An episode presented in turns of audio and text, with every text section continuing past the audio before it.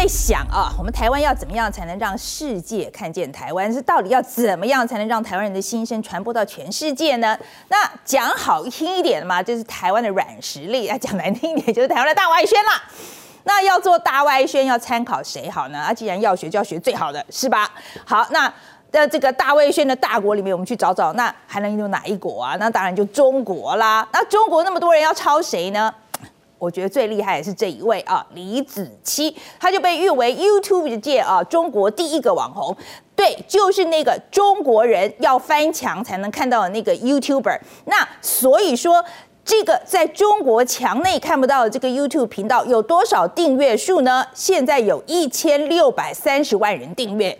哇，这个海外粉丝也太多了吧！所以今天呢，我们就要来看看这个李子柒是谁。我自己当初看到李子柒的影片的时候，我觉得这个团队真蛮厉害的哦。他这个影片内容很简单，就是一个外形看起来还不错的小姑娘，在农村自立自强生活。那看着她自己就用竹子做家具啦，用葡萄皮来染衣服，需要酱油，她真的就从大豆开始自己种。哇靠，真的是太厉害了！那影片呢，再穿插一些什么自然风景啊，配乐又很。柔和，老实说呢，看他的影片我还是蛮舒压的，而且这些影片哦，就算听不懂他说了什么，我是指那种听不懂中文的那种外国人啦，哈，那也一定看得懂。那最近呢，李子柒跟他的行销公司杭州维念就杠上了，闹到法院对簿公堂。那这条新闻呢，就在中国国内外都被热烈的讨论。那大家是讨论什么呢？马上告诉你哦。但我们先来看看李子柒长什么样子。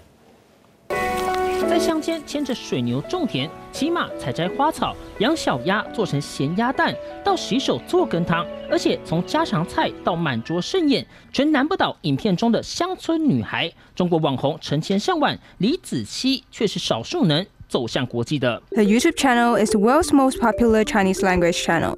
除了 YouTube 上有一千六百多万人订阅，在中国各大平台的粉丝数加起来超过一亿人。一头飘逸黑长发，五官清秀，三十一岁的李子柒，本名李佳佳，以拍摄农村美食短片著名，有农村网红的封号。二零一六年起，在短片平台美拍起家，二零一七年转战 YouTube，声名大噪，影片屡屡创下数千万点阅，年收入更一度传出突破七亿台币。但今年七月中旬，却突然销声匿迹，个人网络平台也全部停止更新，引起外界猜测。李子柒半夜发文被恶心到了，这么快就按耐不住了吗？已经让律师做了保存，资本真是好手的。八月二十九号，李子柒的一连串发文，才让外界知道，原来问题出在和李子柒合作的行销公司杭州维念。我的内容是我自己做的。火了以后呢，也有 MCN 公司找过来合作，给我的微博平台投一些推广。靠着本身高人气，李子柒从穿越系的空灵网红下凡卖起个人品牌，从羊肉套餐到私房菜醉蟹都吸引粉丝抢购开箱。但之后却爆出行销公司年赚十六亿人民币，相当于台币七十亿，推出的一系列产品，李子柒根本分不到。半杯羹，乡村振兴，你我同行。祝大家丰收节快乐！九月下旬，李子柒在神隐七十多天后，以四川农耕文明形象大使的身份为政府活动代言，微博也首度更新，正式祝贺中国十一国庆，但几乎同时播出接受官媒新华社的独家专访。面对网上的那些批评也好，质疑也好，能做到释然吗？我觉得还是有很多人能够看到你。背后的努力的。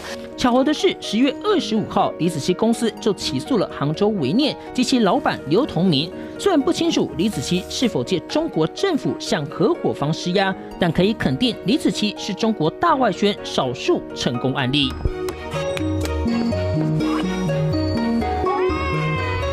在中国国际处境恶化且形象欠佳下，对外宣传无法讨喜，民间创意又因为网络前置缺乏出头管道，中国要产出下一个李子柒，恐怕有待时间挖掘。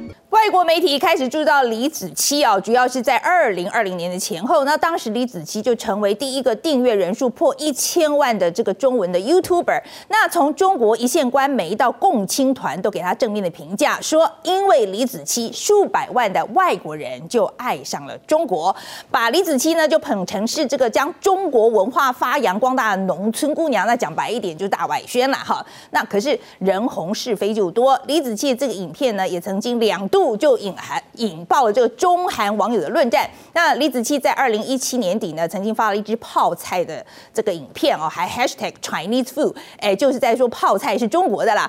结果呢，这个韩国网友就超生气了，因为这个影片怎么看都像韩国的新奇。那今年一月呢，李子柒就发了一支柿子的影片，教大家做柿饼跟柿子醋。韩国网友又生气了，直指这个柿饼也是这个韩国的传统料理。不过说到这个，我们新竹的柿饼也很有名啊，我们是不是要去加入一下战局啊？这个输人不输阵。那一直以来呢，由中国主导的大外宣多半是失败收场，或者应该说呢，中国的大外宣通常是做给自己人看的，只能打动中国境内或是这个海外的中国人的心。要能像李子柒这样哦，成功攻进这个海外市场的例子，真的是外人在看，不是自嗨的哦，真的是少之又少。那除了李子柒之外，我还真想不到其他的例子，所以我就很好奇啦。那为什么中国的这个大外宣频频碰壁？但是李子柒却能够成功呢？外交家啊，那这是一个很严肃哦、很有公信力的媒体啊，他就说，中国想要输出软实力，却频频碰壁，有主要两个原因。第一个呢，就是中国民族主义的大外宣在表达方式上呢，常常太有自信，也就是过于自满了。那这种表达方式呢，很容易激怒外国的观众。最惨的情况还有可能引发冲突，就像大家常在网络上就跟中国网友吵来吵去那种哈。那再来是呢，中国软实力主要是来自中国政府，而不是民间边社会。偏偏中国政府的宣传呢，又不是那么可信。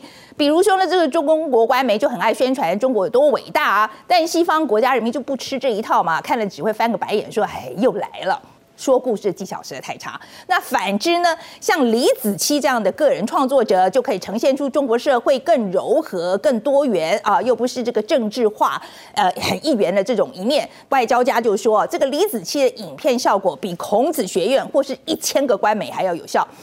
其实呢，不用特别的解释啊，我也懂啊。这个偶尔想要看看这个描绘乡村生活的影片的心情，因为我自己有时候也会看一下嘛，哈。那李子柒最大的争议其实是 YouTube 呢，明明就是一个在中国必须要翻墙才看得到平台。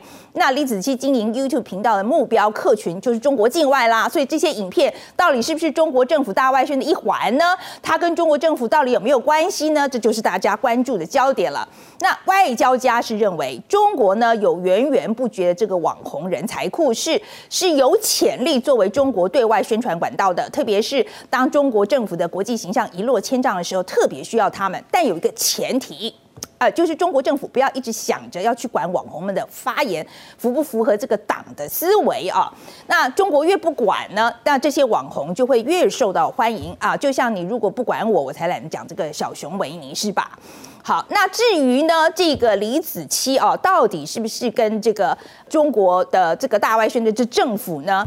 哎，是不是有关系啊？其实有两派的这个争论啦，哈。那有人就认为啊，呃，YouTube 其实是在中国是看不到了的嘛，哈。那你为什么他可以一直发文？那没有中国政府的合作，他们大家就觉得不大可能。但是又有很多人认为呢，其实李子柒的有一些他的这个作为，比如说他他一直在宣传这个乡下的这个生活，其实跟那个主旋律也不一定是相合的，而且真正能够可以跟呃这个李子柒一样下乡去的有多少人呢？对不对啊？所以说呢，其实对于李子柒是不是跟这个政府的关系是怎么样，其实大家现在还是有很多的疑惑啊。不过这样想想呢，我好像应该去这个乡下种个茶哦，还是去学做这个卤肉饭呐，搞不好这个粉丝会多一点。